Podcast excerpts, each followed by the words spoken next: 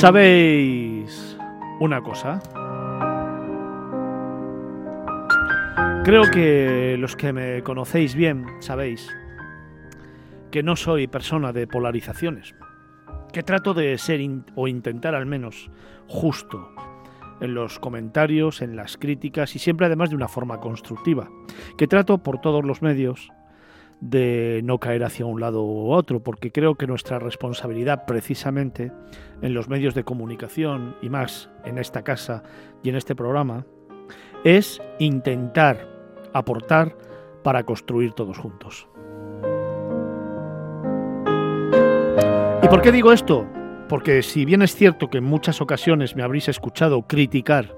la actuación del gobierno, criticar las mentiras sistemáticas de nuestro presidente y criticar la actuación, en muchos casos, de los que rigen los designios de España, pero ojo, que también lo hice en la época pasada, si bien es cierto, como digo, que lo he hecho, también es cierto que cuando las cosas se hacen bien, también hay que ensalzarlas y hay que agradecerlas. Y en este caso voy a hacer eso.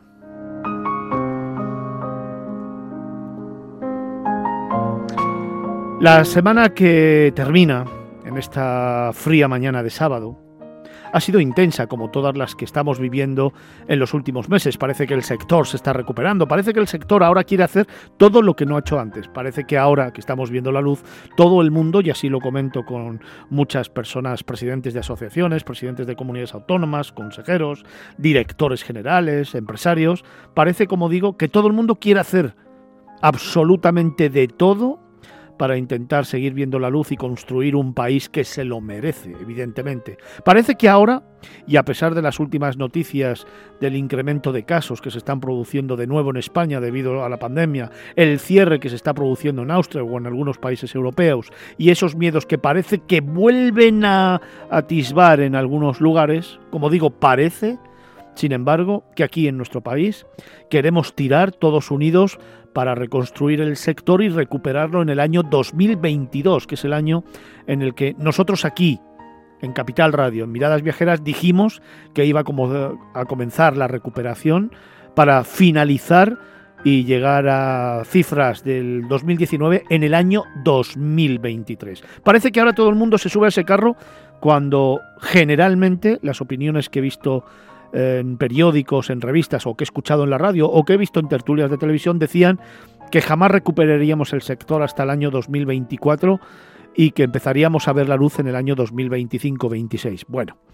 ya sabéis que yo he sido contrario a estas opiniones, que he liderado que en el 2022 empezaríamos la recuperación y en el 23 recuperar el sector del turismo a tope. ¿Por qué os digo esto? Pues digo esto porque, como digo, esta semana ha sido intensa, muy intensa, de actos,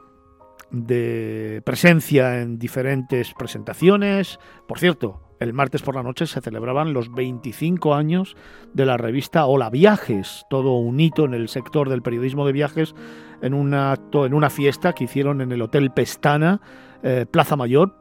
por cierto, un establecimiento maravilloso, único, increíble, que os invito a todos a visitar. Y en ese acto había un montón de gente del sector turístico. Eh, todos hablábamos de lo que estaba pasando, todos empezábamos a atisbar el futuro, todos hablábamos de lo que queríamos hacer y de cómo queríamos afrontar los próximos meses, que además eh, van a dar con una nueva edición de Fitur del 19 al 23 de enero. Lo tenemos aquí ya, ¿eh? en prácticamente o en escasamente mes y medio.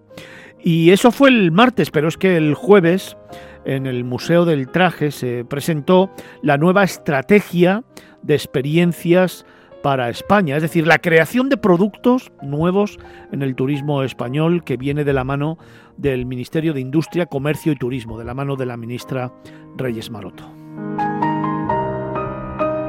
Ese acto que tuve el orgullo, el placer y la responsabilidad de presentar y de dirigir fue un acto en el que se reunieron algunos de los presidentes de las asociaciones más importantes del sector turístico en este país, además, por supuesto, de presidirlo la ministra y de estar acompañado del secretario de Estado de Turismo, Fernando Valdés, que hizo una presentación de todo el plan turístico. Cuando las cosas se hacen bien, hay que decirlo. Y en este caso en concreto, las cosas se han hecho muy bien. Se ha planteado una propuesta que incluye más de 100 millones de euros que se van a repartir entre todas aquellas comunidades, destinos y empresas que hagan, que diseñen, que propongan nuevas experiencias que sobre todo vertebren el territorio nacional. Aquí está la clave. Es decir, estamos empezando a buscar la posibilidad de que una iniciativa turística, una experiencia turística, no se quede exclusivamente en un solo territorio, en un solo pueblo, en una sola comarca, en una sola comunidad autónoma. Estamos pidiendo, se está intentando que cualquier experiencia turística que en estos momentos se cree, tenga un protagonismo en todo el territorio nacional, que pueda vertebrar nuestro país y al mismo tiempo incluso genere marca España. Esto que llevo exigiéndolo años y años a los gobiernos de uno y otro color parece, parece que se ha tomado en serio y parece que se está poniendo en marcha de la mano precisamente de Fernando Valdés y de Reyes Maroto.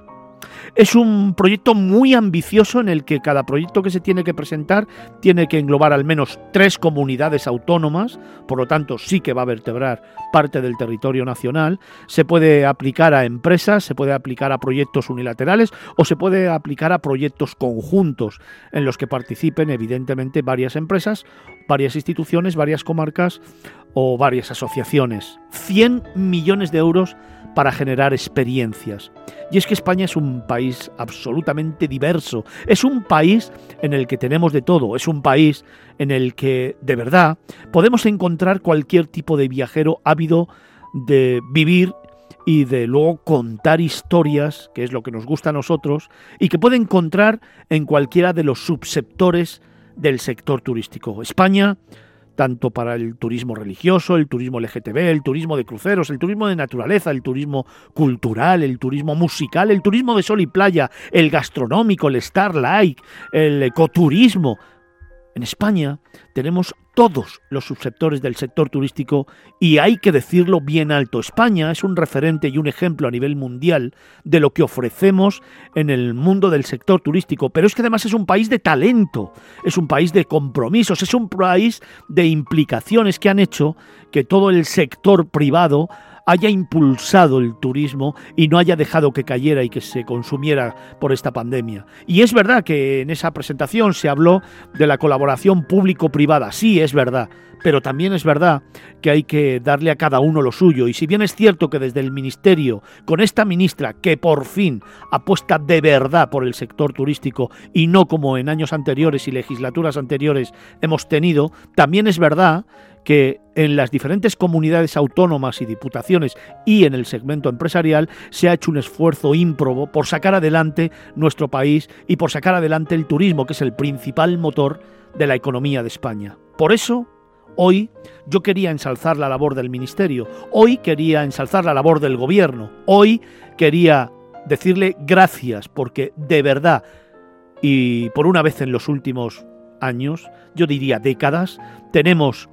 eh, una ministra y un secretario de Estado que creen en el sector, que luchan por el sector, que trabajan por el sector y que además están liderando iniciativas que jamás antes habíamos visto y que una vez más seguro van a ser una referencia a nivel mundial, como así se puso de manifiesto, como digo, el pasado jueves, porque una vez analizado, leído y presentado este proyecto de experiencias turísticas en España, os aseguro, después de 34 años, que en ningún otro lugar del mundo, repito, en ningún otro lugar del mundo se ha concebido nada igual.